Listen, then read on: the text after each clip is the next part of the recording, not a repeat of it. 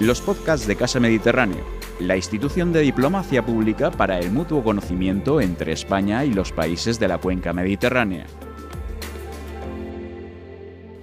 Buenas tardes, bienvenidas y bienvenidos a, este encuentro con la poesía mediterránea, con el que vamos a cerrar la programación poética de Casa Mediterráneo en el año 2021.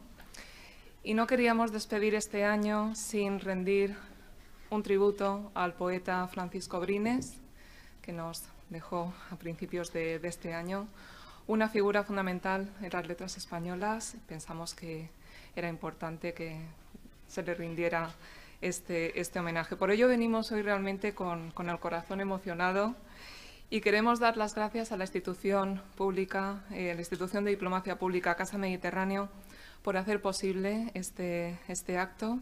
Muchísimas gracias también a, todos los poetas que han querido unirse en este homenaje y a Jaime Siles, catedrático de la Universidad de Valencia, que está aquí a mi lado, al que luego presentaré debidamente. Digo que muchísimas gracias a, todos los poetas que, se han querido unir.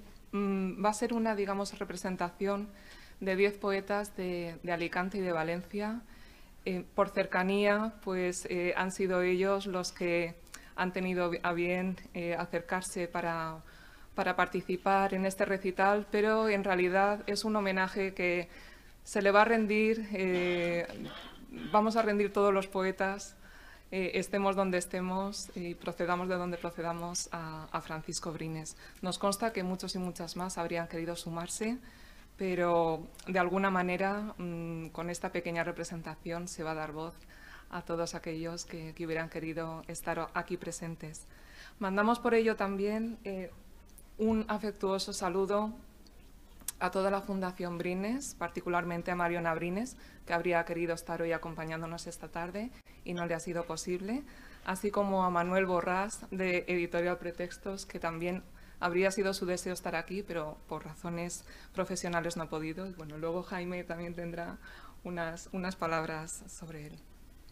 Y bueno, como os he comentado, voy a, proceder ahora a, presentar a Jaime Siles. Eh, él ya ha estado en diferentes ocasiones en, en, eventos de Casa Mediterráneo, ya conoce esta casa. Estamos muy agradecidos de que una vez más nos haya acompañado esta tarde. Jaime Siles, él procede de Valencia, él es académico, investigador, poeta, doctor en Filología Clásica por la Universidad de Salamanca y posteriormente obtuvo la Cátedra de Filología Latina de la Universidad de La Laguna, Tenerife. Él tiene un currículum amplísimo del que voy a hacer un breve resumen.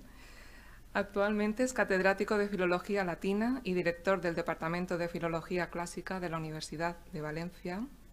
Ha sido secretario de redacción de la revista de Occidente, asesor de cultura en la representación permanente de España ante la Oficina de la Organización de Naciones Unidas y presidente de la Sociedad Española de Estudios Clásicos. En su haber, numerosos premios poéticos, el Premio de la Crítica del País Valenciano y Premio de la Crítica Nacional, el Internacional LOEF de Poesía, el Premio Internacional Generación del 27, el Bienal de las Letras Valencianas, el Premio Nacional de Poesía José Hierro y el Internacional de Poesía Jaime Gil de Viedma, solo por citar algunos. Asimismo, es académico correspondiente de la Real Academia de Bellas Artes de San Carlos, de la Real Academia de la Historia, de la Real Academia de Bellas Artes de San Fernando de Málaga y en el año 2013 el Ayuntamiento de Valencia lo ha nombrado por unanimidad hijo predilecto de la ciudad y asimismo es doctor honoris causa por la Universidad Clermont-Ferrand. Bueno, muchas gracias. gracias a vosotros. He estado aquí ya varias veces, pero siempre con temas o filológicos o culturales del antiguo Mediterráneo, pero con un tema poético es esta la primera vez que estoy aquí y, como estaba comentándolo antes, me alegra mucho que se haya producido hoy ese cinecismo entre los poetas alicantinos y valencianos, ¿no? que pese a que la distancia que nos separa en kilómetros es mínima, ¿no? pues no sé por qué no, no hacemos más a menudo estas, estas cosas. ¿no? Se hizo una presentación de algún libro de José Luis Ferris hace muchos años, yo, yo me acuerdo de eso ahora, pero habría que, digamos, hacerlo más a menudo y más, más veces. ¿no? más veces. Hemos sentado un precedente para que para que se vuelva a producir este tipo de, encuentros. Eh, Jaime, Francisco Brines, eh, que formó parte de esa generación ya mítica que nos dio una, una, cosecha de poetas en estado de gracia, como fue la generación de los 50, fue un poeta inmenso, pero al mismo tiempo fue un poeta discreto, fue humilde y muy querido, muy querido por su gran calidad humana, un rasgo que eh, destacan todas aquellas personas que lo han conocido. ¿Cuál es el vínculo personal y poético que te une a ti particularmente con bueno, Francisco yo había leído a, a, Brines en el año 67 y 68, los únicos libros del que había publicado hasta ese momento eran Las Brasas, el premio Donais, y luego Palabras a la Oscuridad, que había obtenido el premio de la crítica de 1965. Recuerdo incluso haber leído en el periódico que le habían dado el premio, el de novela se lo dieron a Vargas Llosa. Me, acuerdo de esa simultaneidad entonces. Y cuando ya empiezo la carrera, eh, Guillermo Carnero vivía en Barcelona porque estudiaba allí, pero ya conocía a Brines y era amigo de él. Entonces yo le dije, yo tengo mucho interés en conocer a Brines, quiero que me firme sus libros, los he leído, le admiro mucho. Y entonces quedamos, es un día para mí así mítico, en octubre de 1970, ha llovido desde entonces bastante, ¿no? Hace 51 años, quedamos para ir a ver una película que era Isadora en un cine que ha desaparecido de Valencia, que era el Artis. Entonces, Paco Brines vino con Genaro Talens, a quien yo tampoco conocía, y Guillermo me llevó a mí. Y de ahí surgió pues una gran amistad entre los cuatro que se ha mantenido hasta, hasta ahora. Y lo recuerdo también porque Guillermo Carnero, que entonces era un enfant terrible, de manera distinta como lo es ahora, pero enfant terrible ya, vino vestido por completo de negro con una corbata blanca, como si fuese un gángster de Chicago, ¿no? Y claro, todo el cine nos miraba asombrado, ¿no? Entonces, así conocí a, Brines. Pronto, claro, lo, traté mucho más, mm, aunque me fui a estudiar a Salamanca, todas las navidades nos veíamos en Valencia y cuando él venía me llamaba a mí. Eh, mi hermano también, mi hermano Javier, más pequeño que yo, también quería mucho a, a Paco e incluso conoció a su mujer en una lectura de Paco Brines en, Madrid, ¿no?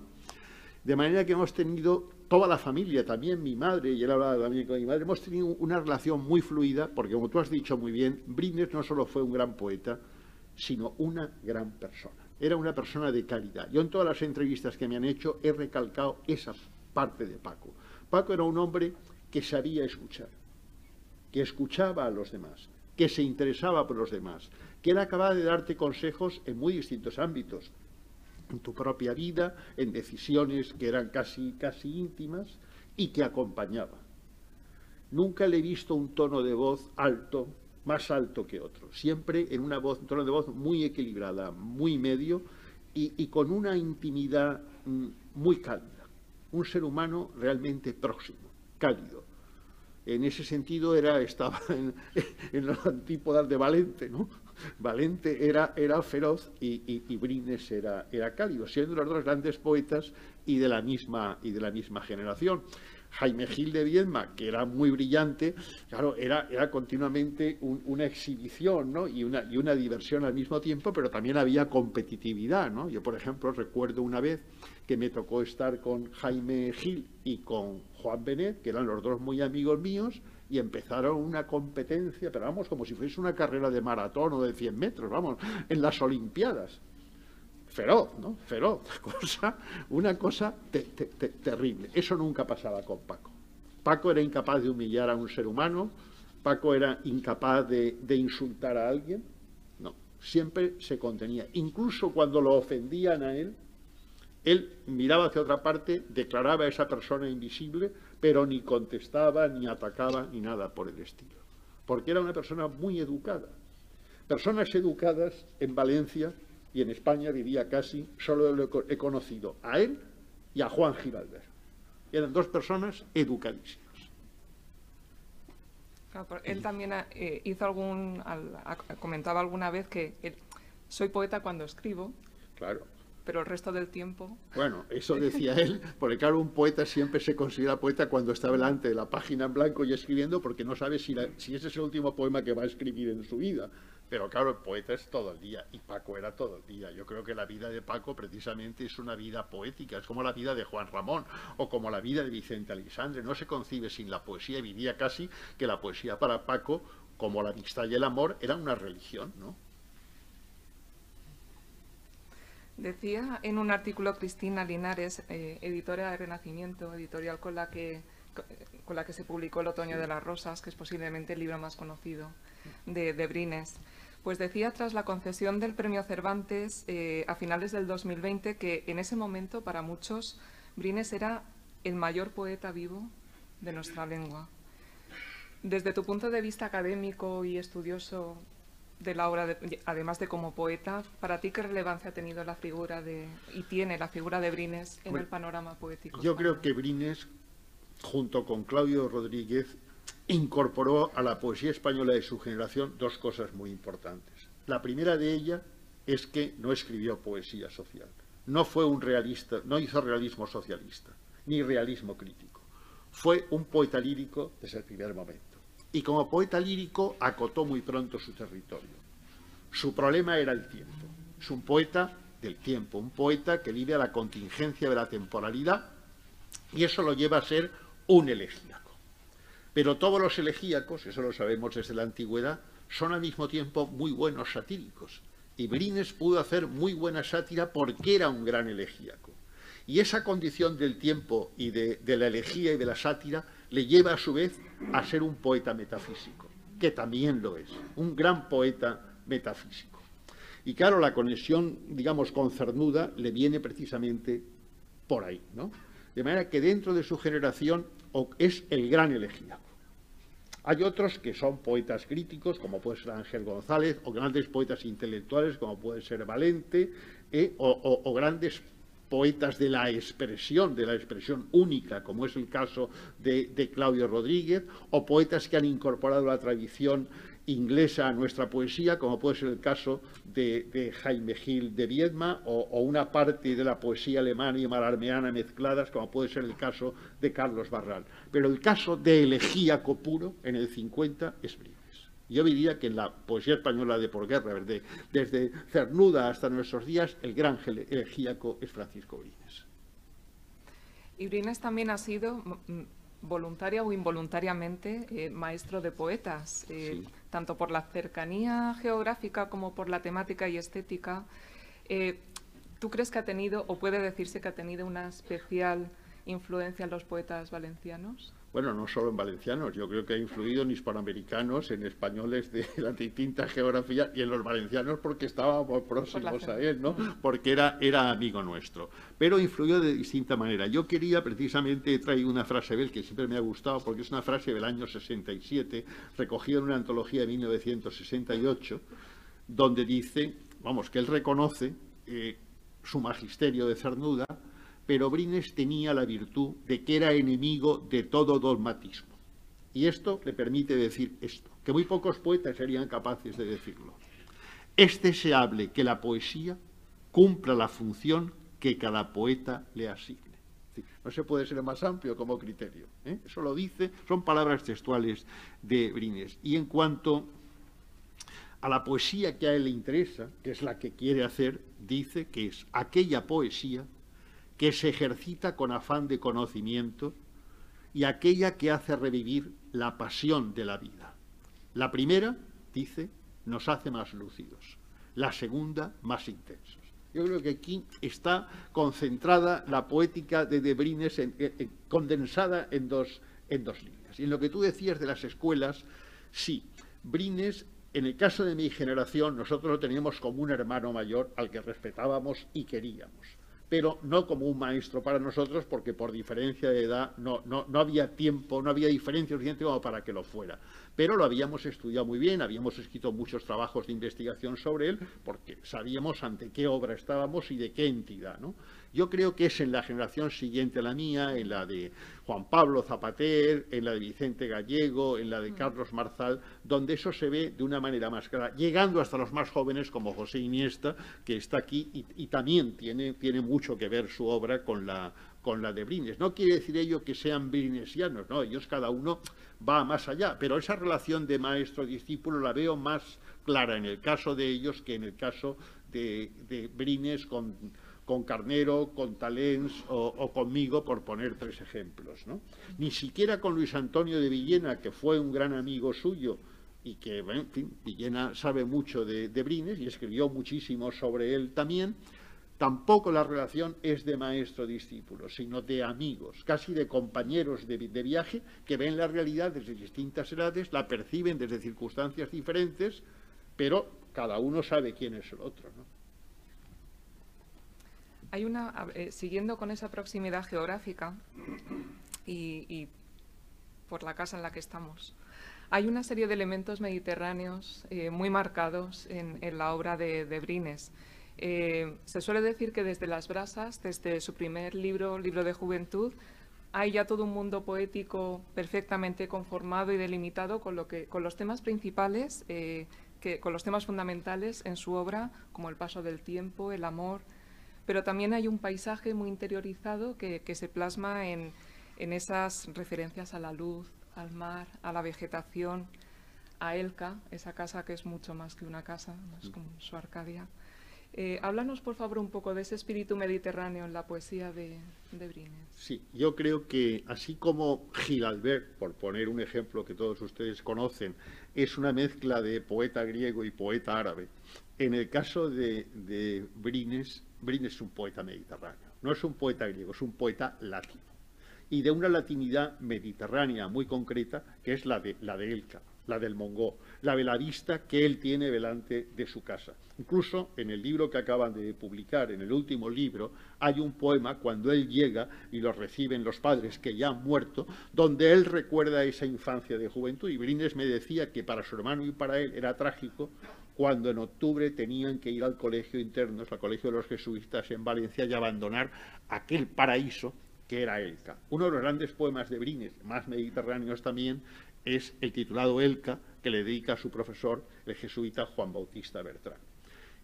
Brines también, en un poema como el del cordobés, ¿no? el poema ese de tarde de julio en, en, Valencia, ¿no? sobre los toros, también, también es muy, es muy mediterráneo e incluso en los poemas sobre Grecia, no deja de ser mediterráneo, más que, más que griego. Hay más mediterráneo que Egeo en todo eso que, él describe en los poemas de los nadadores. Hay ahí, digamos, que está más cerca de Virgilio que de Homero, de, manera, muy, clara. Pero es tan mediterráneo, recuerdo que alguna vez hablábamos mm, con Vicente Aleixandre, que nació en Sevilla, pero su padre era valenciano. Y, decía Brines, y tenía toda la razón, que pese a haber nacido en Andalucía, Alexandre no era un poeta andaluz, era un poeta mediterráneo. Y es verdad. Alexandre era un poeta mediterráneo, incluso su manera de ver el, poema de Ciudad del Paraíso de, Málaga es un poema de exaltación mediterránea, de sensualidad mediterránea, de, aprecio por la iluminación de la luz, no, no de, sin la pastosidad de Sorolla, pero sí esa luz, sí esa vegetación. Y en el caso de Brines, además, tenemos la suerte de poder acotar el paisaje, vamos, casi en el mapa de este kilómetro a este kilómetro, ¿no? Que eso es muy, muy interesante, ¿no? Igual que de Cavafis hablamos de unas calles y unas coordenadas en Alejandría, en Brines también podemos hablar de esas coordenadas ahí. Y prueba de ese mediterraneismo de él es lo que debió sufrir cuando estaba de lector en Inglaterra, en medio de la niebla y de la bruma, ¿no? que son unos poemas en los que uno cuenta que en tercera persona, que ha llegado allí desplazado, que no sabe, que todo es nuevo, pero que todo es triste, es triste también. Y nunca hay más poemas sobre el tiempo en Brines que en Palabras a la Oscuridad, que está en gran parte compuesto, compuesto allí. ¿no? Sí, mediterranismo al cubo. Eh, Brines recibió los, galardones más prestigiosos de, la literatura de más alto rango de este país, como el, Premio Nacional de las Letras, el Reina Sofía de Poesía Iberoamericana, era también académico de la, Real Academia Española y recibió posteriormente ya casi en extremis, casi había pasado con Joan Margarit también, ¿no? Inmediatamente antes el Cervantes, que afortunadamente lo recibió en vida y pudo festejarlo con esa imagen tan bonita del, del brindis que todos creo que tenemos en, nuestra imagen. Eh, ese Cervantes como reconocimiento a toda una trayectoria ha servido también eh, para un mayor acercamiento al público de su poesía. ¿Tú crees que antes de la concesión del Cervantes se conocía por el público la obra de Brines? Bueno, Brines ha sido un poeta, eh, como tú lo has dicho antes muy bien, discreto, recatado incluso, diría yo, frente a otros que han querido estar en el primer plano y acaparar todas las cámaras. No, no, es el caso de Brines. Brines, Brines ni siquiera hizo en vida literaria muy al final hizo vida literaria, antes ni siquiera eso, cuando vivía, cuando vivía en Madrid. Yo creo que el Cervantes, hombre, ha sido un gran reconocimiento. Creo que deberían habérselo dado antes. eso sí que lo digo. Creo que deberían habérselo dado unos años antes. Porque de esa manera Brines lo hubiera eso gozado, disfrutado y hubiese venido muy bien para su obra el, y el contacto, sobre todo para su obra, dar a conocer su obra. Yo no sé si Cervantes ha dado más lectores, porque yo no sé si los premios dan más lectores. Se John Peirce cuenta que cuando le dieron el premio Nobel, le escribió el, el editor y le dijo, he visto lo importante que es el premio Nobel. Ha pasado usted vender 250 ejemplares a 580. O sea que yo no sé hasta qué punto los premios sirven para difundir un nombre o para acercar al público. El premio son un reconocimiento, en el caso de Brines es un reconocimiento muy merecido, que como he dicho, debería haberle llegado un poquito antes, tres, cuatro, cinco años antes, cuando Brines estaba todavía bien como para poder saborearlo y como para poder extendido, haber extendido un magisterio mayor, no solo en España, sino también en Hispanoamérica, porque ya cuando se no puede viajar, no puede moverse. ¿no? De hecho, em, hablando de la obra, de la obra general de Brines, él también es un poeta con una obra en realidad poco extensa en cuanto a cantidad, a número de libros publicados. Su trayectoria literaria, como hemos comentado, eh, comienza con Las Brasas en el año 1960. El Otoño de las Rosas es su libro más conocido en el 86. Y hay entre medio algunos libros poemarios muy importantes. Tú has destacado eh, Palabras a la Oscuridad, por ejemplo. Su obra del 60 al 97 se, se reúne en Ensayo de una despedida, que casi casi podría ser una frase que define mm. ya, se había reunido antes en el 74 con un prólogo de Carlos Bousoño, ya tenía ese título en Plaza y cuando, cuando se reunió por vez primera la obra de Brines. Él mantuvo, eh, porque Brines estaba despidiéndose de la vida y de su entorno y de su familia y de sus amigos desde que nace casi. ¿no? Él cree que la vida es una despedida, por eso se llama ensayo, de una despedida. Y es ahora, en una obra póstuma, eh, ha salido muy recientemente, en donde muere la muerte, 23 poemas recogidos con una nota de los editores en la que señala que eh, en estos poemas él ha estado trabajando durante los últimos 25 años, pero no ha llegado tiempo para corregir las pruebas de impresión. Él era un poeta, o sea, dado, dado este panorama, era un poeta especialmente exigente, riguroso a la hora de dar el visto bueno, de decir, bueno, ahora es el momento de publicar. Sí, sí, Brines era muy exigente. Yo creo que en general los poetas del 50 eran exigentes con su propia obra y tenían un sentido del rigor, que en parte hoy se ha perdido por desgracia. Y Brines tenía muchísimos poemas inéditos que no recogía en libro porque no le parecían dignos de ser recogidos en libro, especialmente eh, entre el año 70 y el año 90 tiene muchísima cosecha de poemas que son, que son inéditos. Y esto, el, ser una obra breve, le, añade mucho valor, porque indica primero ese sentido del rigor y de la autoexigencia. Y en segundo lugar, permite al lector recorrerla. Pero también, como les pasaba a muchos del 50, excepto a, a, Valente, que es la obra más amplia, sabían, creían en el concepto de la brevedad, como los poetas neotéricos latinos y como antes de, ellos Calima. Y eso hace que sean unas obras muy unitarias, todas ellas, Puede tener el problema de que a alguno le puede parecer monocorde, pero es unitaria. Y la unidad siempre, digamos, es una garantía de obra, de obra bien, hecha.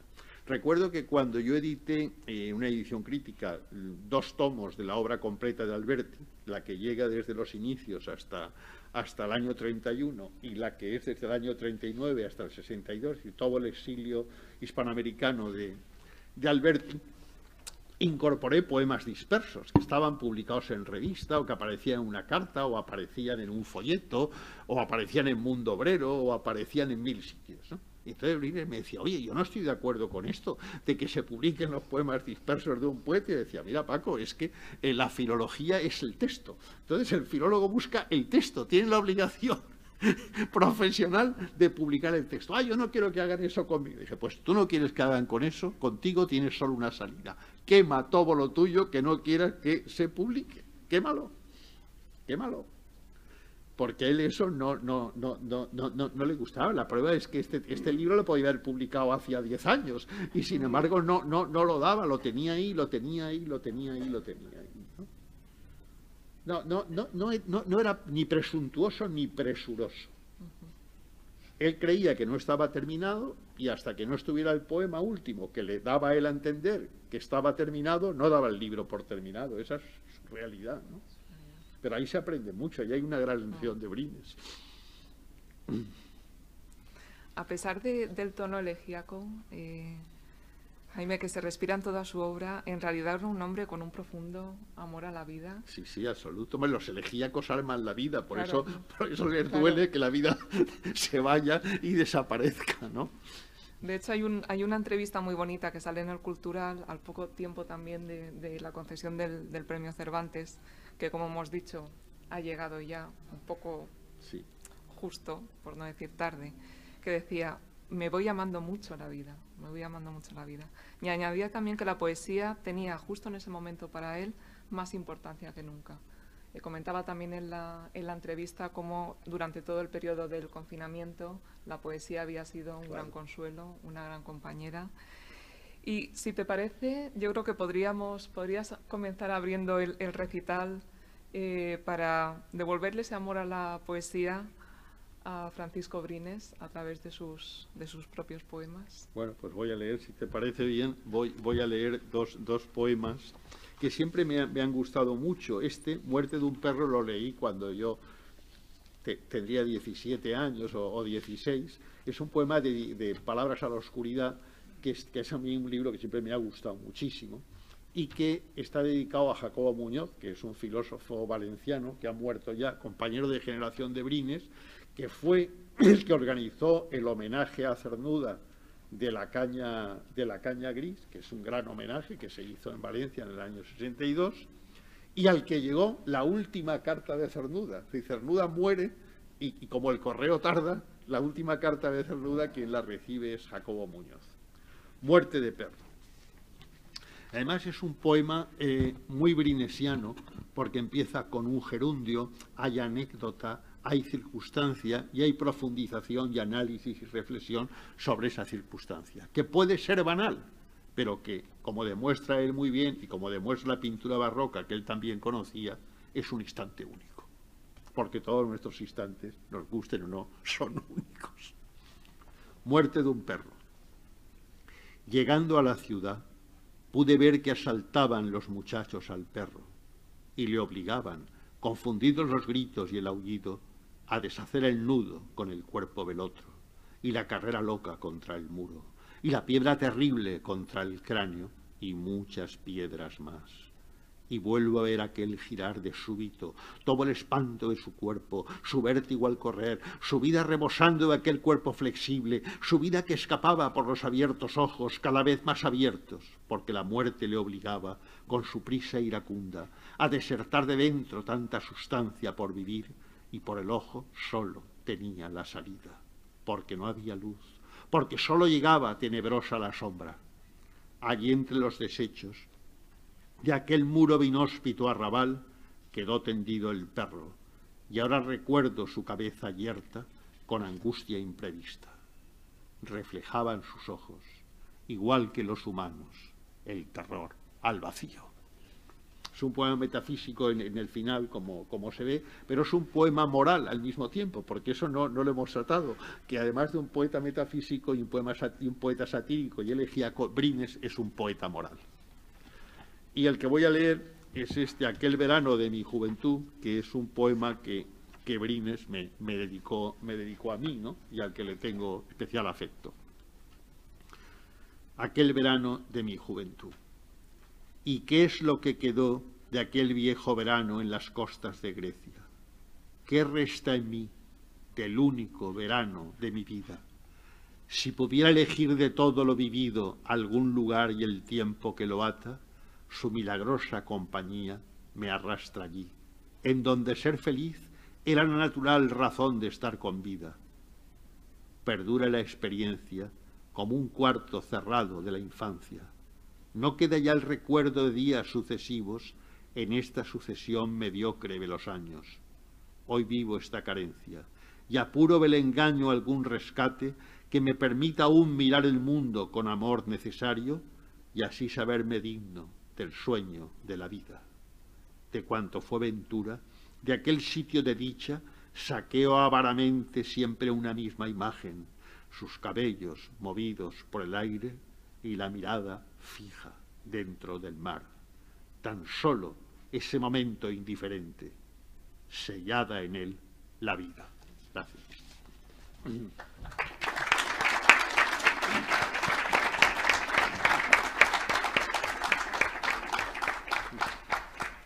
Ahora van a leer los poetas, les dejo el sitio y bajo. Bueno, van a, ah. puedes, quedarte aquí si quieres o puedes, como prefieras. Sí, van a, vamos a, bueno, ha abierto Jaime el, recital de poemas y ahora vamos a, invitar a todos nuestros compañeros que, que, han venido para unir sus voces en este homenaje. Vamos a comenzar por los poetas que han venido de Valencia, con Juan Luis Bedins.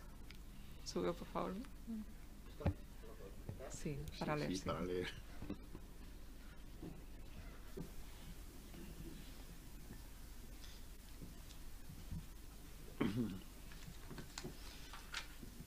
Buenas tardes. Bueno, para mí es un verdadero placer y un honor estar compartiendo este homenaje a Francisco Brines en esta tarde aquí en Alicante. Muchísimas gracias a Rosa Cuadrado y a Casa Mediterráneo por su invitación.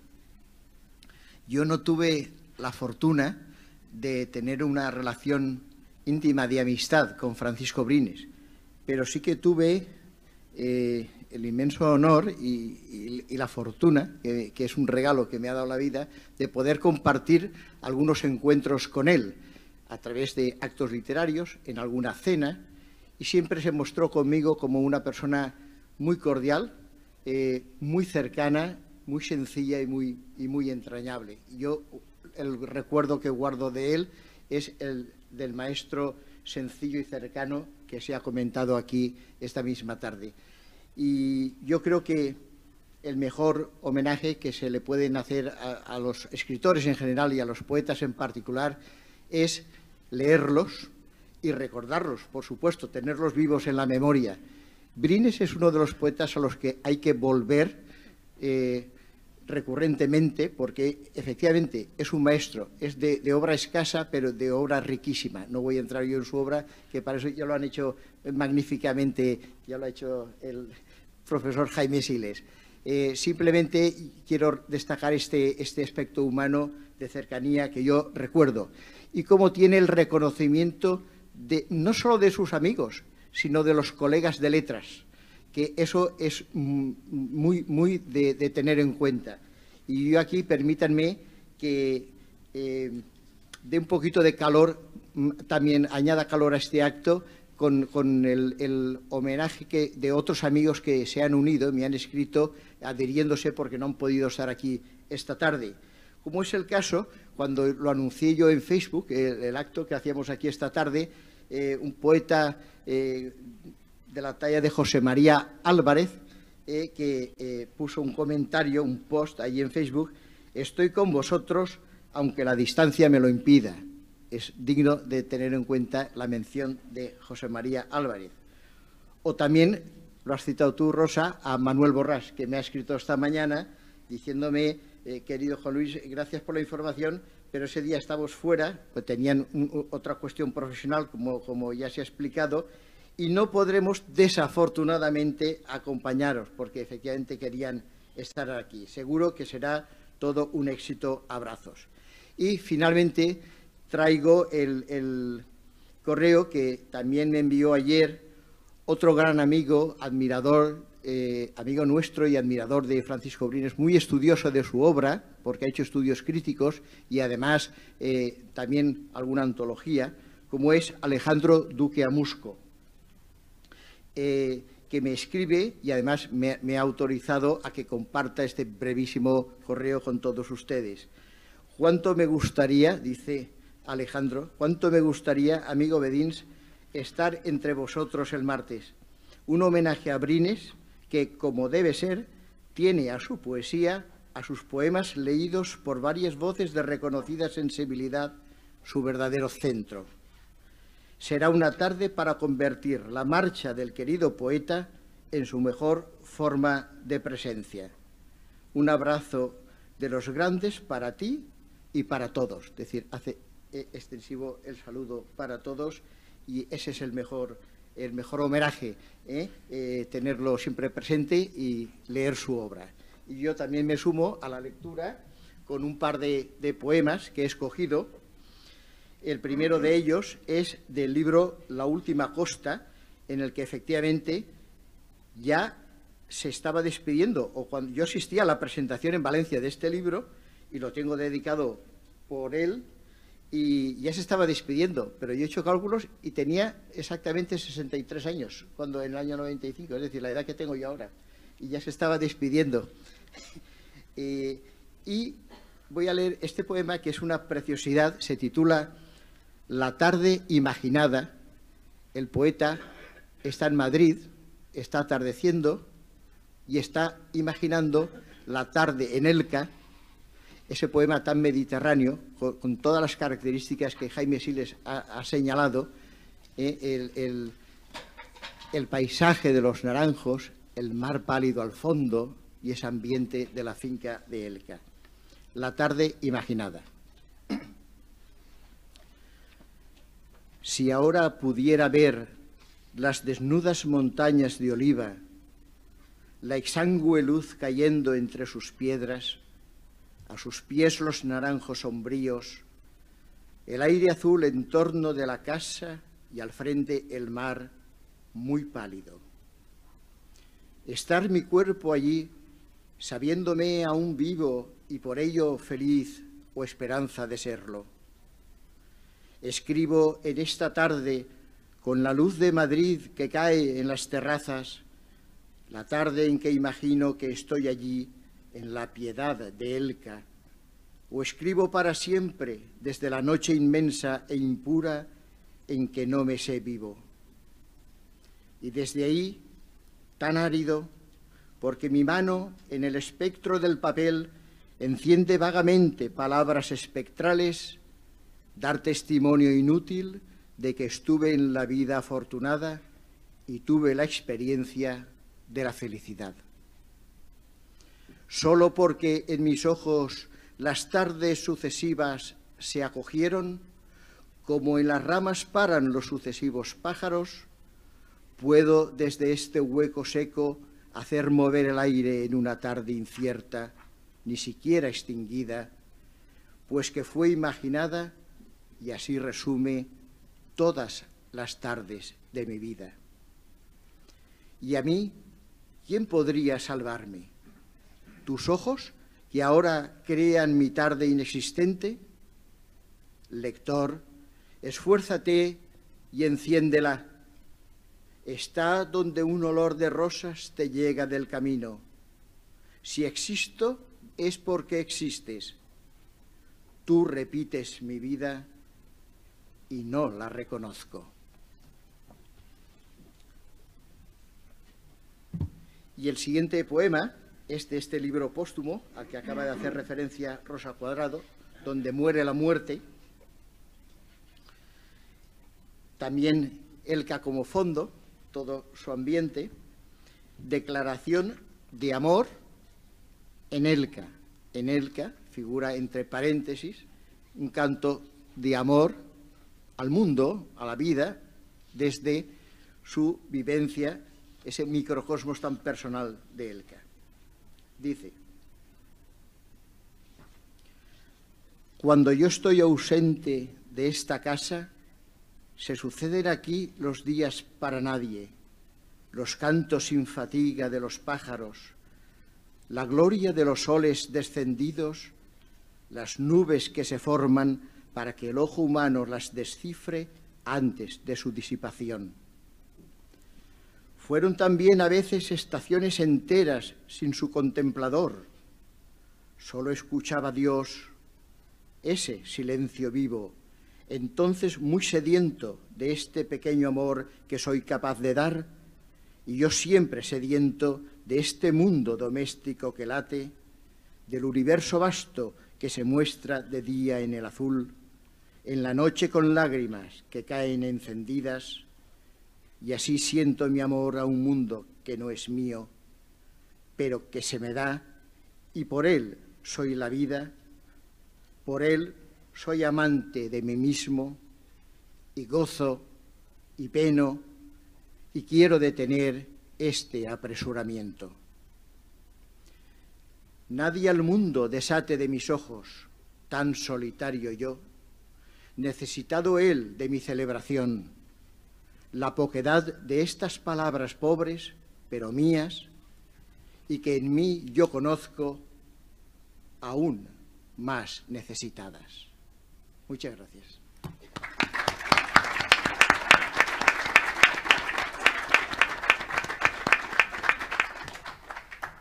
Muchas gracias, eh, Juan Luis, por tus palabras y por la preciosa lectura. Y sube ahora a leer el poeta José Iniesta, que viene de Oliva.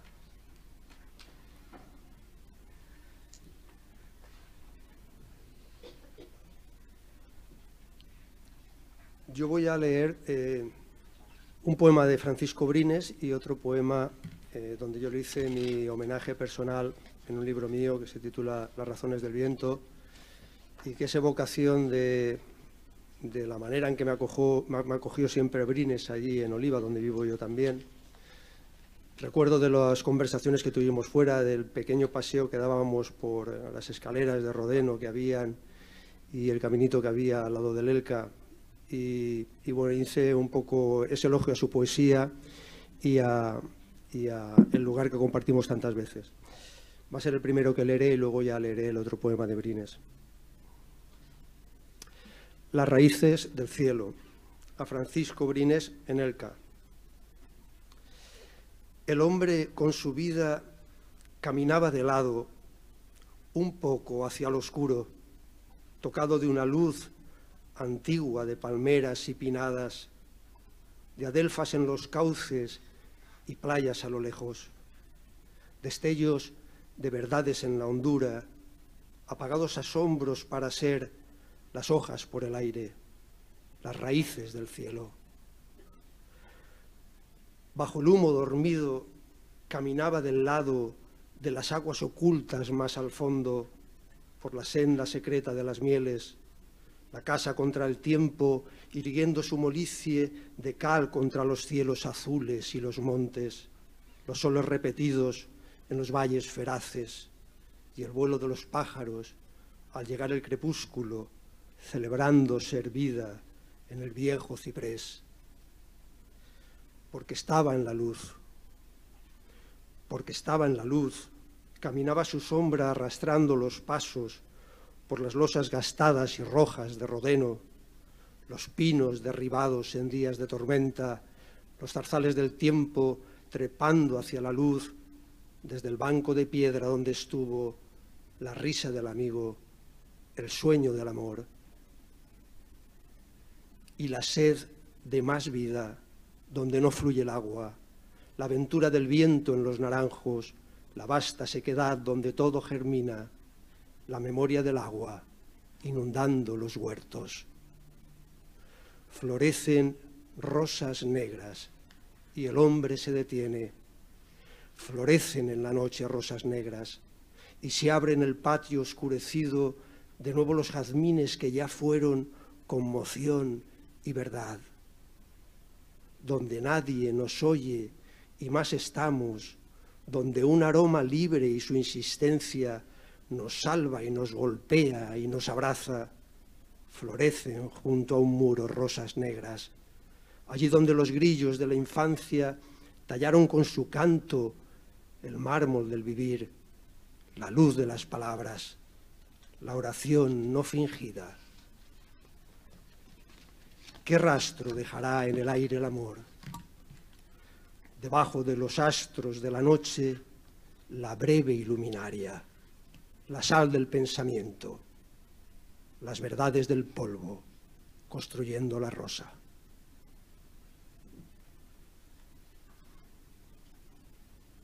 El segundo, el poema que leeré ahora de Francisco Brines, es La última costa.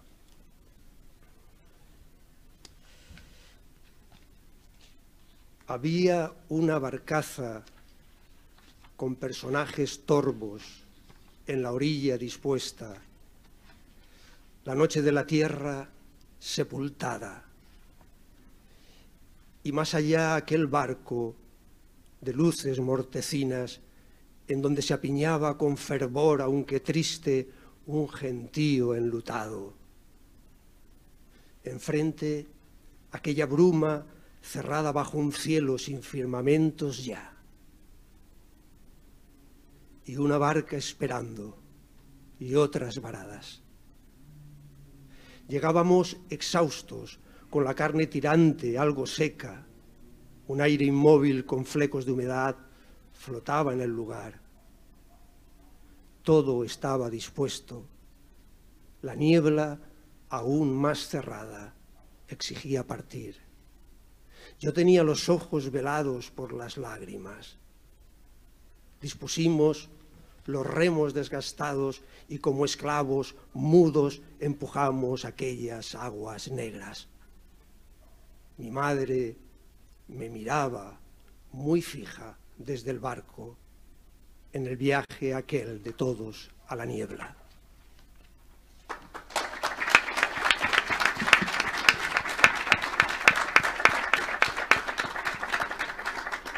Muchas gracias, José. Y lee ahora Juan Pablo Zapater.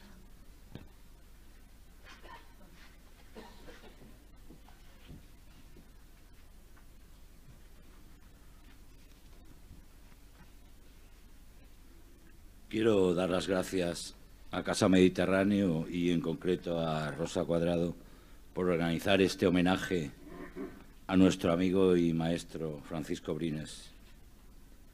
La poesía de Francisco Brines es imperecedera y lo es porque mantiene tan viva la emoción y profundidad de su mensaje como cuando él fue escribiéndola sobre cada página en blanco.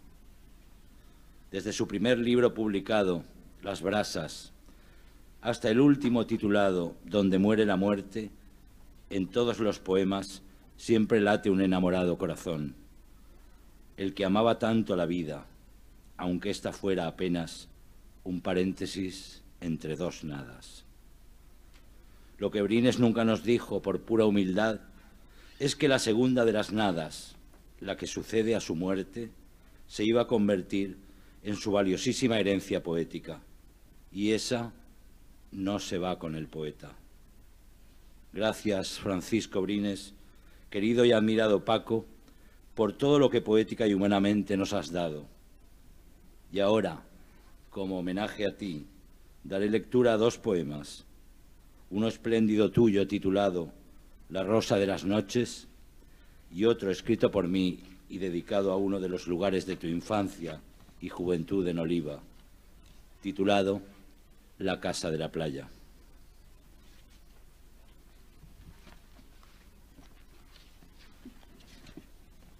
La Rosa de las Noches. Todas las noches de mi vida, hasta el alba, sin llegar nunca a nadie, en ciudades distintas, los ojos en acecho, son una turbia rosa negra. Se cumple así la sed que concedo a la carne, esta difusa espera que es la fidelidad de mis cansancios, o el encuentro de alguna luz pequeña que se abate tras del furor en las cansadas sábanas. Allí donde los cuerpos se nutren de reposo, que no es mortal aún, en esa hora tan dura, en que la luz es agria, es una ciega rosa blanca. Todas las noches de mi vida, envejeciendo, son una infame rosa negra, son una rosa negra y solitaria, una encantada y desvalida rosa. Si volviera a vivir, yo quisiera aspirarla, de nuevo sin piedad, pues por ella existí, aunque me devorase. Yo miraba los astros, su hermosura, y nada que el espejo reflejó que a él se asemejase. Solo la quemadura del vivir, que aun sin fulgor yo sé que existe. Todas las noches de mi vida, también las que vendrán, son una iluminada rosa negra, un secreto esplendor que aún no es ceniza y nadie puede ver, y que este ciego roza, lleno de ardor, con las manos tendidas.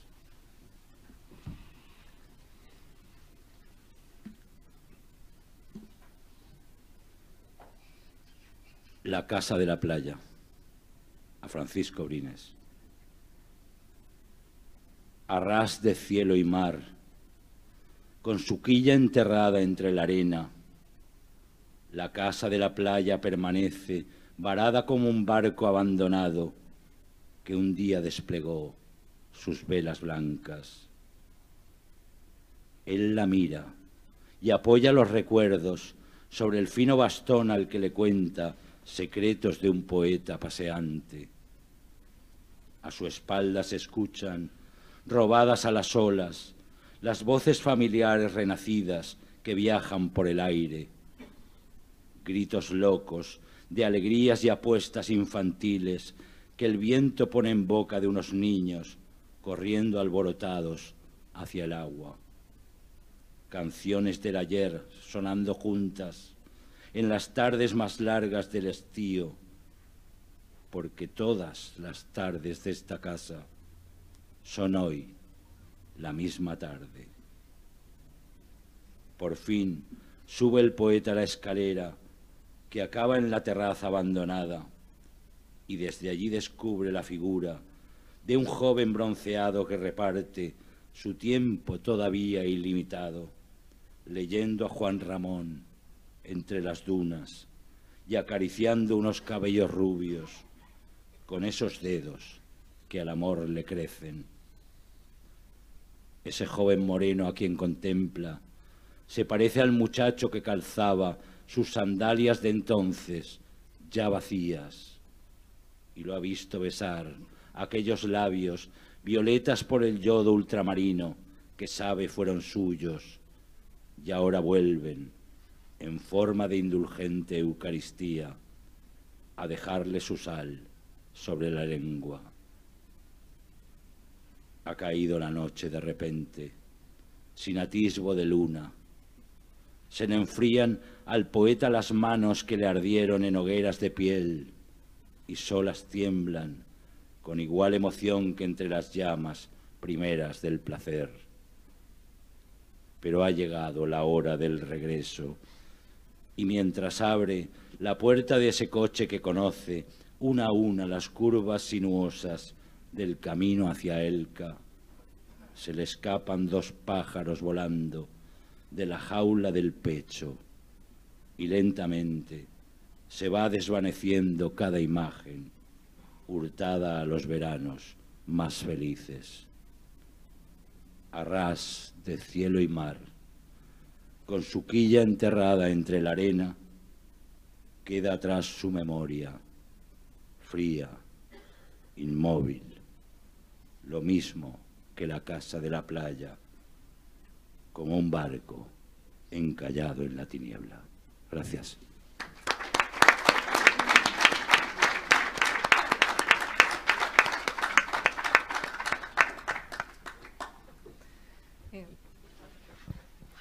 Sube ahora a leer Pilar Blanco.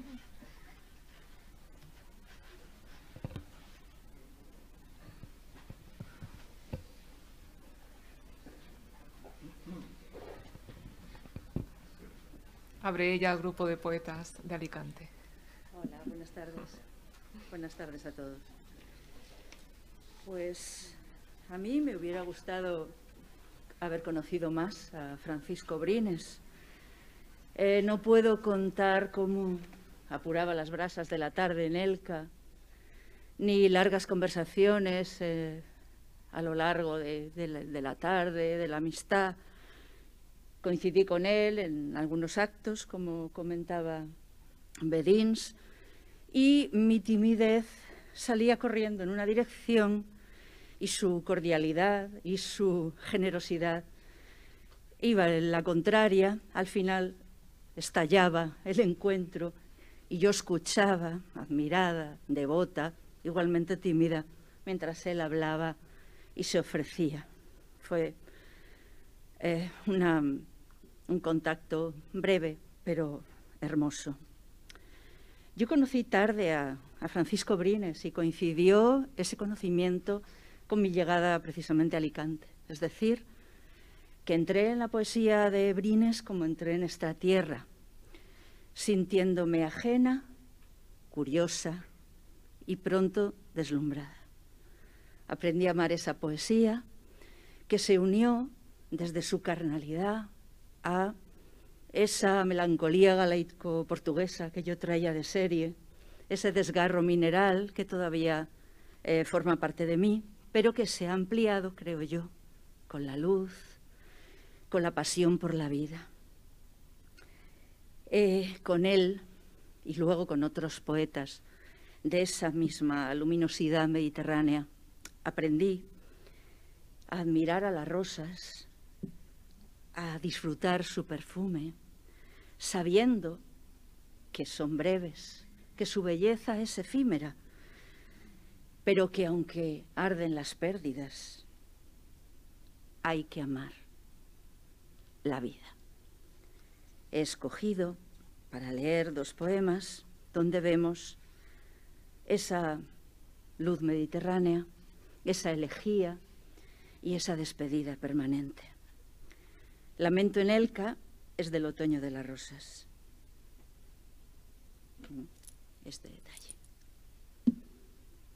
Estos momentos breves de la tarde, con un vuelo de pájaros rodando en el ciprés, o el súbito posarse en el laurel dichoso para ver desde allí su mundo cotidiano, en el que están los muros blancos de la casa, un grupo espeso de naranjos, el hombre extraño que ahora escribe.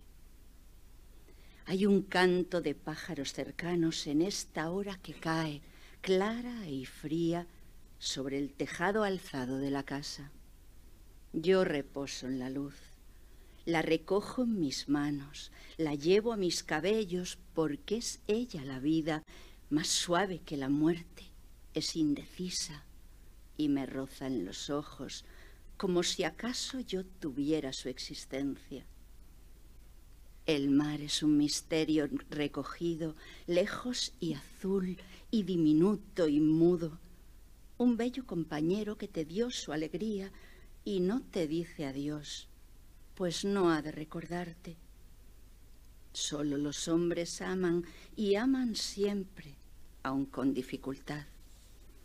¿Dónde mirar en esta breve tarde y encontrar quien me mire y reconozca?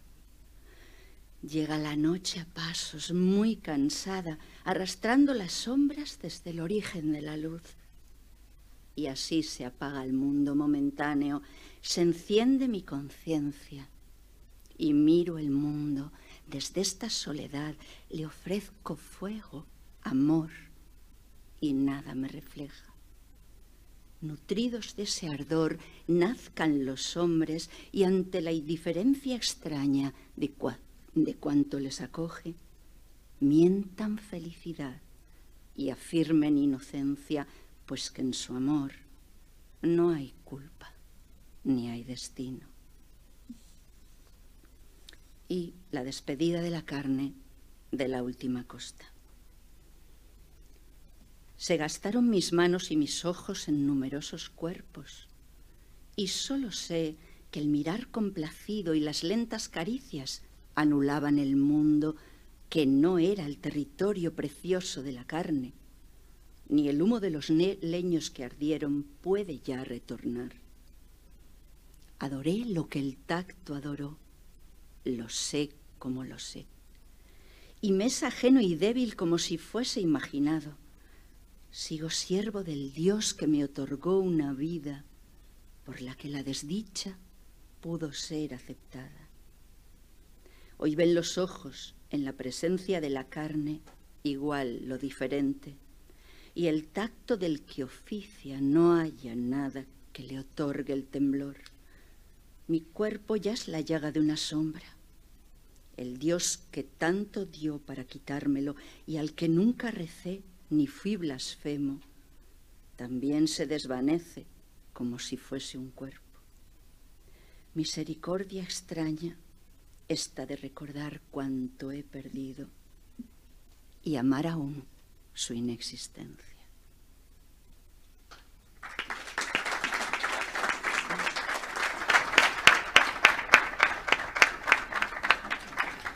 Muchísimas gracias, Pilar. El poeta José Luis Ferris sube ahora a leer.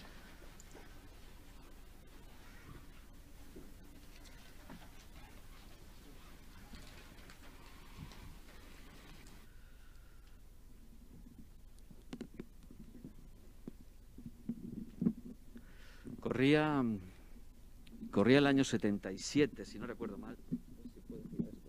Bien, corría el año 77, cuando en un aula de, la clase de literatura del instituto donde estudiaba, una profesora tuvo a bien sorprendernos con un poema de un tal Francisco Brines, que era casi paisano, estaba muy cerca, vivía en Oliva.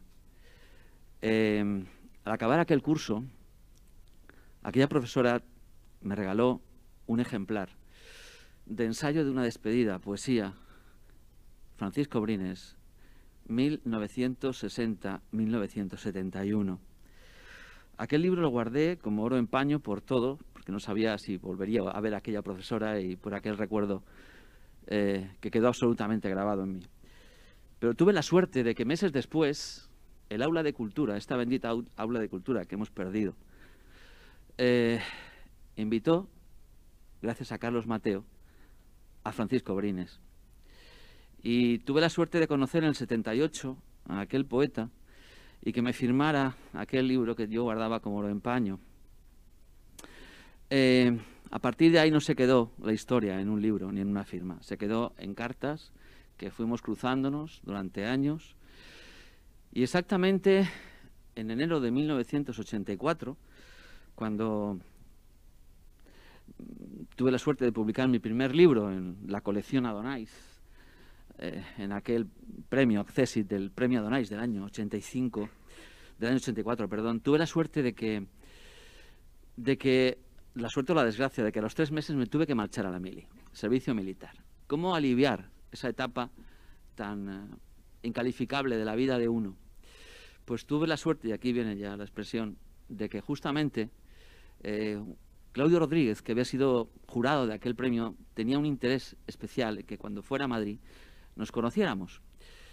Y gracias a esa historia con Claudio Rodríguez, a los paseos por la calle La Gasca durante eh, todo aquel ejercicio del 85 y parte del 86, se eh, juntaba con otra interesantísima, el reencuentro con, con Brines, y con un detalle que jamás olvidaré y que siempre le agradecí que en aquellas circunstancias en las que yo me escapaba unas tardes libres a Madrid, las alternaba con paseos con Claudio Rodríguez y con irme a casa de Brines a ver un partido de fútbol o por lo menos pasar la tarde tranquilamente. Hasta el punto de que el regalo que me hizo fue la llave de su casa. Y los días en que yo eh, me escapaba, tenía tres o cuatro horas y podía hasta ducharme fuera de aquel contexto en el que estaba tan desagradable, en Boadilla del Monte, en un polvorín de artillería, pues me iba, con, la ropa de romano y pasaba aquellas tardes, incluso aquellas noches que se alargaban cuando venía Carlos Bousoño o Luis Antonio de Viena para irnos a cenar los cuatro. Pero aquella etapa nunca la olvidaré por la generosidad. El gesto de la llave lo he llevado siempre en el corazón. Y después todo lo que ha venido ha sido una inmensa amistad, muchísimas cartas que guardo y sobre todo ese paso del tiempo que hemos compartido, tan importante. Eh, he elegido dos poemas, uno que, que sin duda está en el contexto del otoño de las rosas, aunque pertenece a la última costa, 1995. Despedida al pie de un rosal. Si no hay conocimientos en la ceniza, dejémoslas caer en la belleza frágil de este rosal que tiembla en el otoño. ¿Amar? ¿Qué significa? Si nada significa. Huésped del tiempo, esquivo, desnudo, ya de mí, retener el raído esplendor de la existencia que una vez creí mía, antes que apresurado, me ciegue en el reverso de esta luz. Y aguardar esta espera sin alguna esperanza y sentir la fe de nada, pues soplé en las cenizas y nada hay fuera de ellas, tan solo amar, sin pensamiento alguno, el declinar pausado del engaño. Arde extraña la vida como si contemplase mi extinción la ajena y no puedo apartar los ojos de su fuego.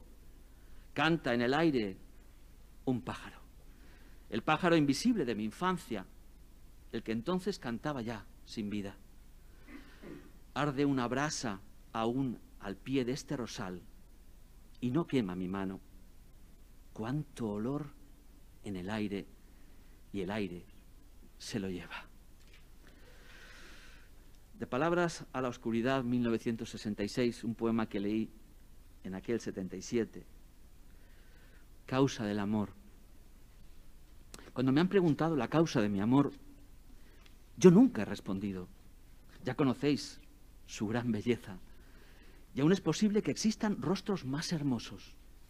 Ni tampoco he descrito las cualidades ciertas de su espíritu que siempre me mostraban en sus costumbres o en la disposición para el silencio o la sonrisa, según lo demandara mi secreto.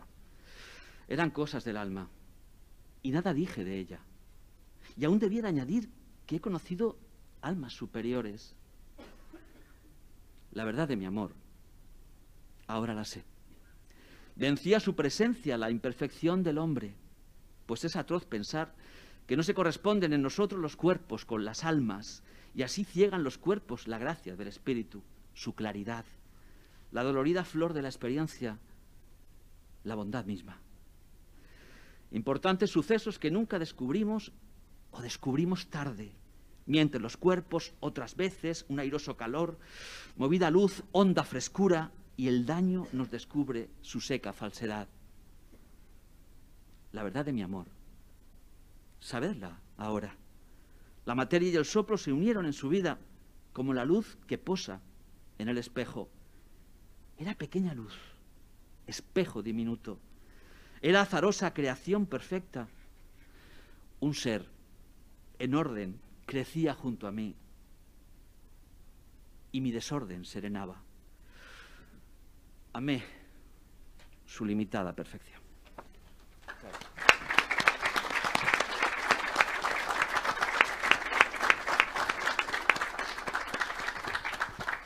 Muchas gracias, José Luis. Eh, sube ahora a leer Gracia, Gracia Jiménez. Gracias, sí, aquí está.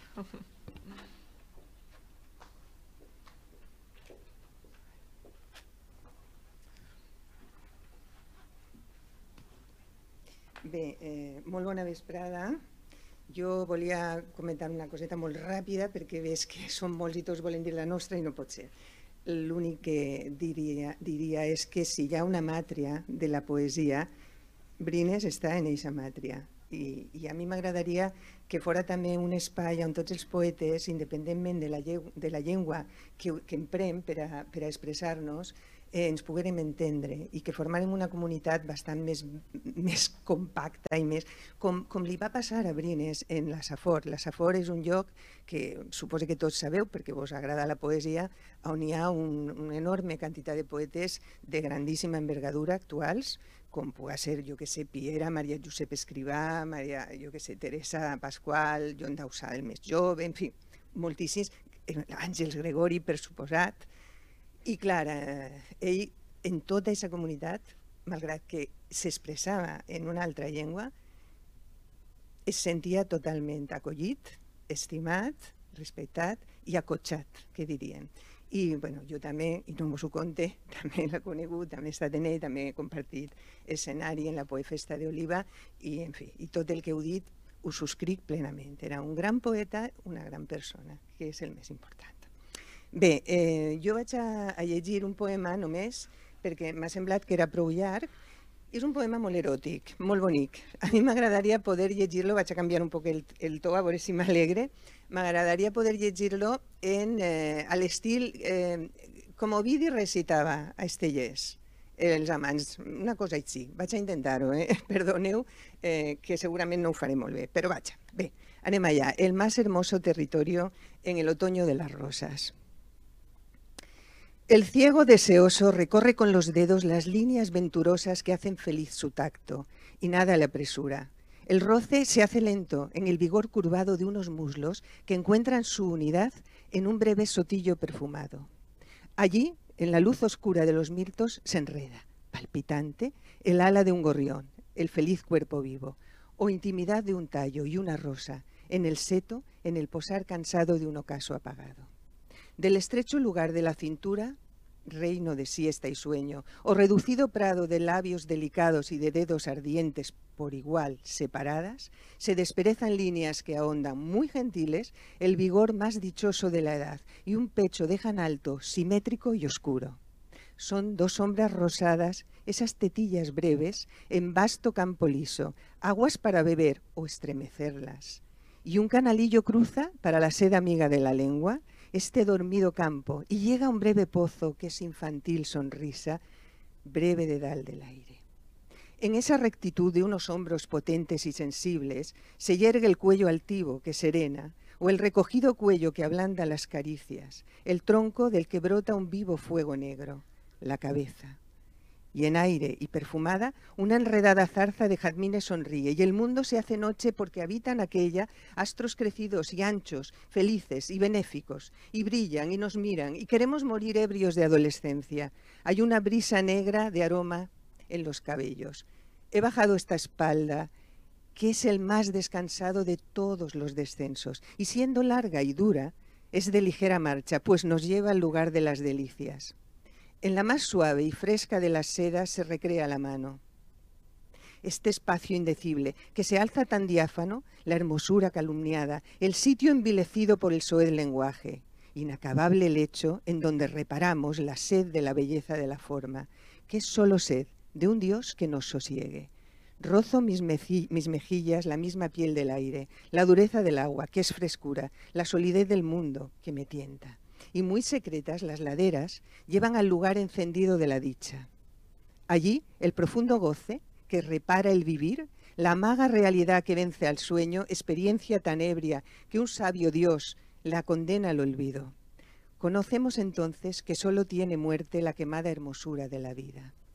Y porque estás ausente, eres hoy el deseo de la tierra que falta al desterrado de la vida que el olvidado pierde. Y solo por engaño la vida está en mi cuerpo, pues yo sé que mi vida la sepulté en el tuyo.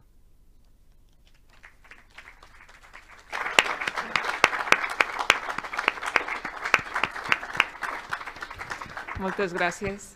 Gracias. Y Joaquín Juan, el poeta Joaquín Juan subió a leer.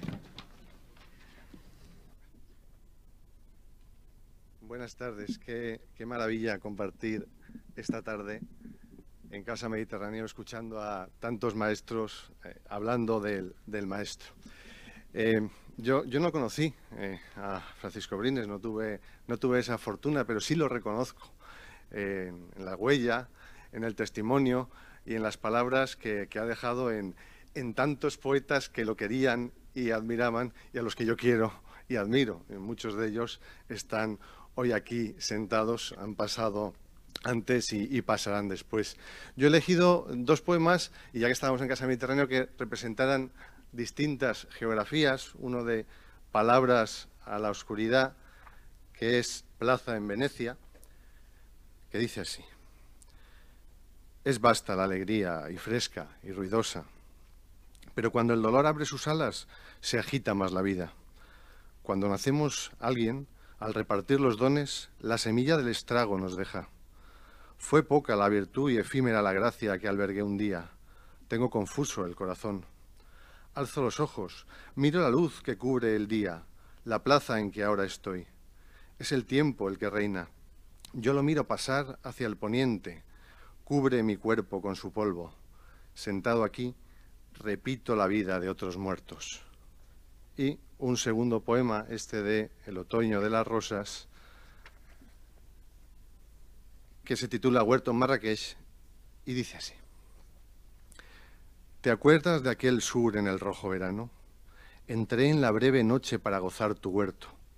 Rincón de madre selva, dos pequeños naranjos y aquel jazmín tan negro de tanto olor, rodando la falda del ciprés que sube al cielo. Bañó el árbol la luna y se mojó mi boca. Y qué cansados luego las aguas y las rosas, el ciprés, los naranjos, el ladrón de aquel huerto.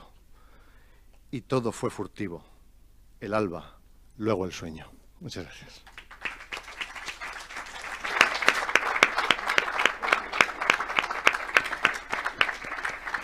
Gracias, Joaquín.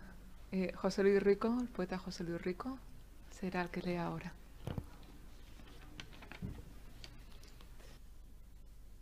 Buenas tardes. Eh, yo voy a ser muy breve. Como Joaquín, yo tampoco tuve el placer y el honor de, conocer personalmente a Francisco Brines. Por lo tanto, voy a limitarme a leer eso sí, con el corazón, dos de sus poemas. El primero, Alocución pagana.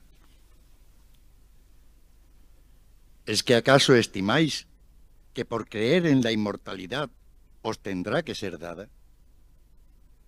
Es obra de la fe, del egoísmo o la desolación. Y si existe, no importa no haber creído en ella, Respuestas ignorantes son todas las humanas si a la muerte interroga. Seguid con vuestros ritos fastuosos, ofrendas a los dioses o grandes monumentos funerarios.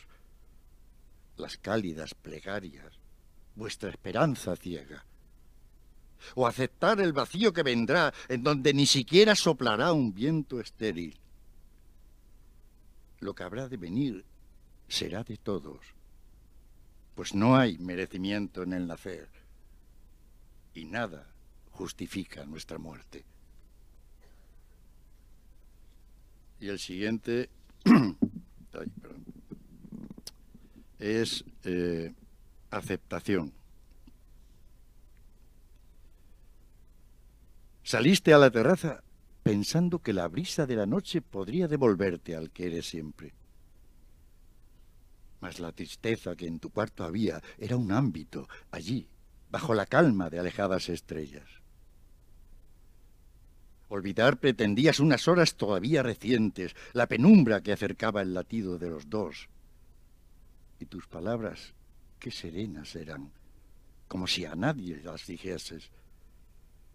Viste la emoción en su rostro, su contorno quemarse de belleza, y esas mismas palabras te llenaban de dolor y de sombra.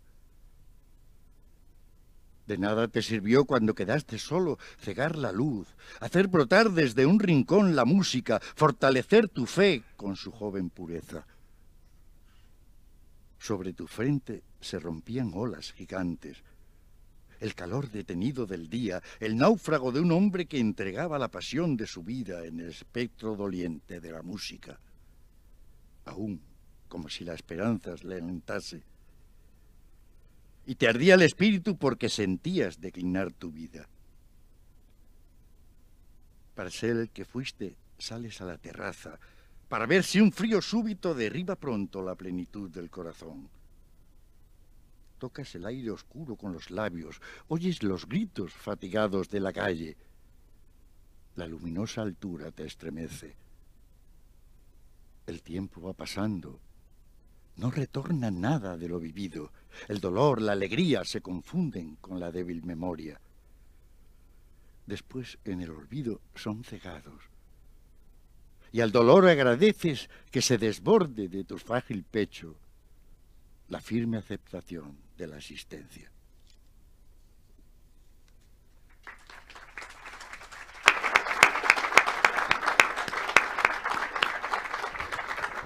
Muchas gracias, José Luis.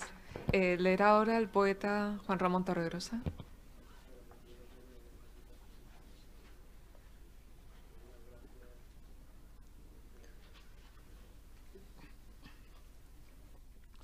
Bueno, es un honor para mí participar en este homenaje a Francisco Brines, un poeta esencial en la poesía contemporánea, como hemos visto, y un modelo y ejemplo para aquellos que nos iniciamos en la poesía en los años 70 y posteriores.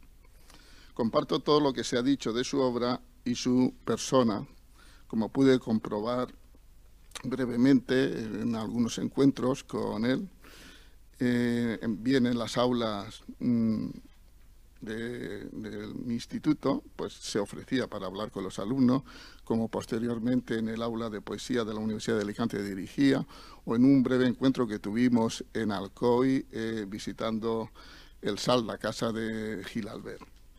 Simplemente quisiera añadir que preparando esta presentación he vuelto a releer la introducción a la selección de sus poemas que escribió para la editorial Cátedra en 1984 la certidumbre de la poesía.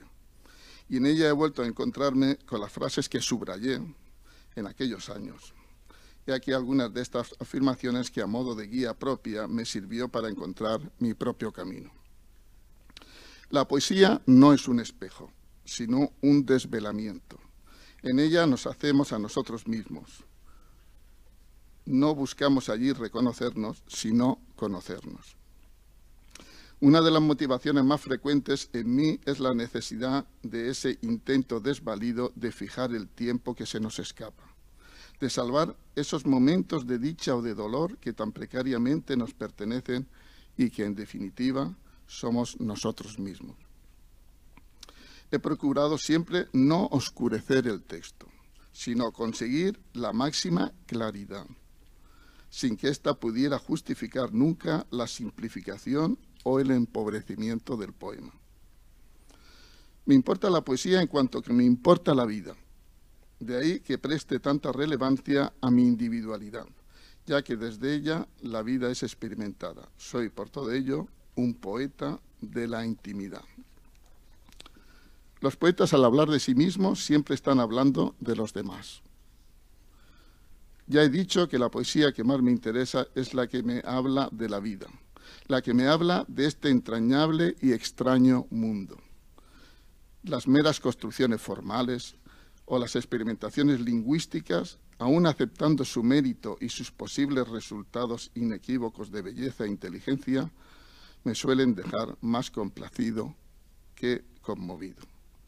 Y como muestra de esta poesía de la vida, de la intimidad, qué mejor espacio que el de la casa, que tanta relevancia tiene en su poesía la casa de la infancia, el confortable ámbito familiar desde el que siendo niño descubre el mundo exterior, ese mendigo que pide limosna, y la casa de la vejez, en la que aún vacía hay con todo un calor de vida ya gastada, un secreto entusiasmo de haber sido. Y leo estos dos poemas que he citado, El mendigo de Palabras a la Oscuridad, 1966. Extraño en esta noche he recordado una borrada imagen. El mendigo de mi niñez, de rostro hirsuto, torna desde otro mundo su mirada dura. Llegaba al mediodía y un gruñido de animal viejo lo anunciaba. Toda la casa estaba abierta y el verano llegaba de la mar. Andaba el niño con temor a la puerta y en su mano depositaba una moneda era Oscar la voz, los ojos fríos de odio, y sentía un gran miedo al acercarme, la piedad disipada. Violenta la muerte me rondaba con su sombra. Solo después, al ver a los mayores hablar indiferentes, ya de vuelta se serenaba el pecho.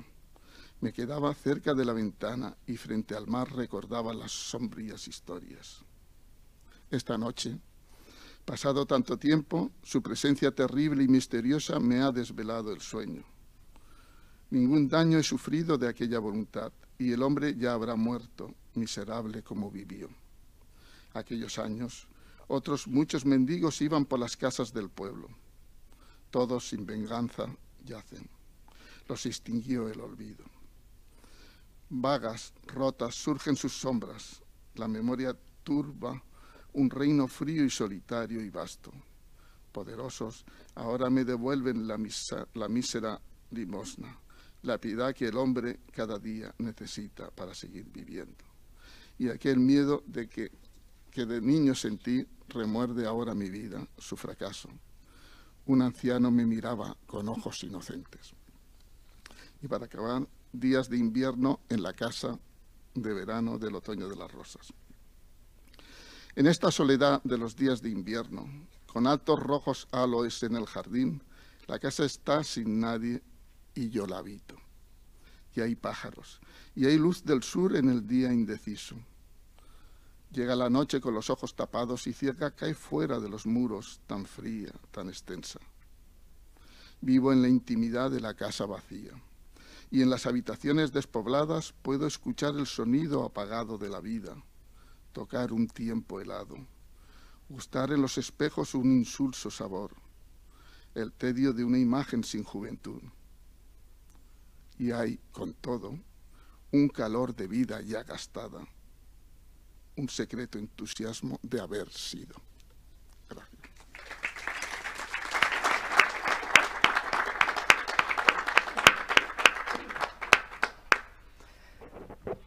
Gracias, Juan Ramón. Y para cerrar el recital va a leer el poeta José Luis Vidal Carreras.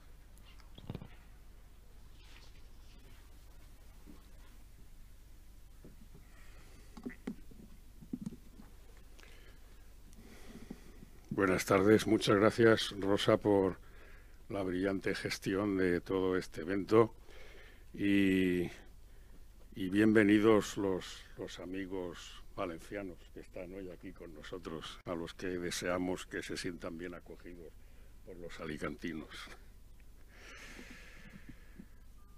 La poesía que honramos hoy es intensa y dramática su poeta canta y muerde una manzana en su plenitud de belleza y fragancia ante el horizonte de su extinción, el gran engaño. Y la huella que nos dejan sus versos es de amor, decepción y nostalgia. Algo de esto se deja ver en los dos poemas que voy a leer a continuación que pertenecen a El otoño de las rosas.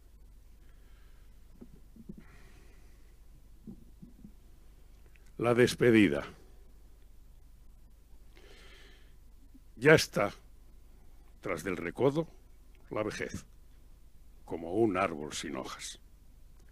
Parémonos aquí por un momento bajo el cielo que da el velo dorado a las palmeras y pásame la mano por el hombro.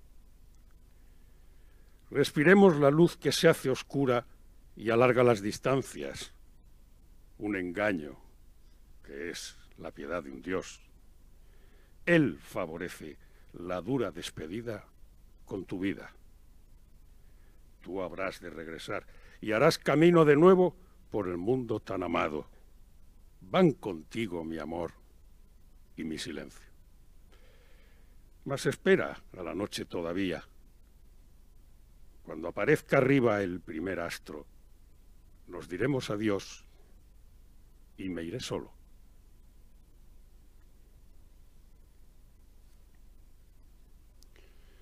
un hueco de intensidad.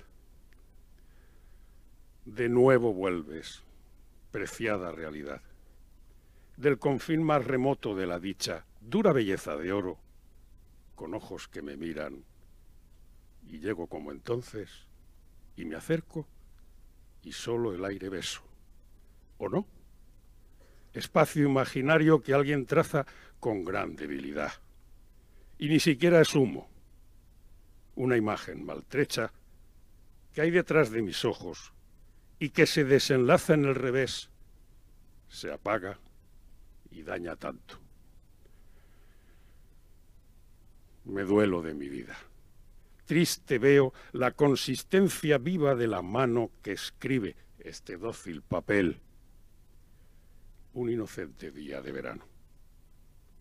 Y dirijo mi rostro hacia los cielos. Nadie mira a quien nada ve allí. Y para nadie soy ni soy siquiera, esa imagen dañada que ha venido a ofrecerme en su escasez vencida el amado y vacío sabor de la existencia. Muchas gracias.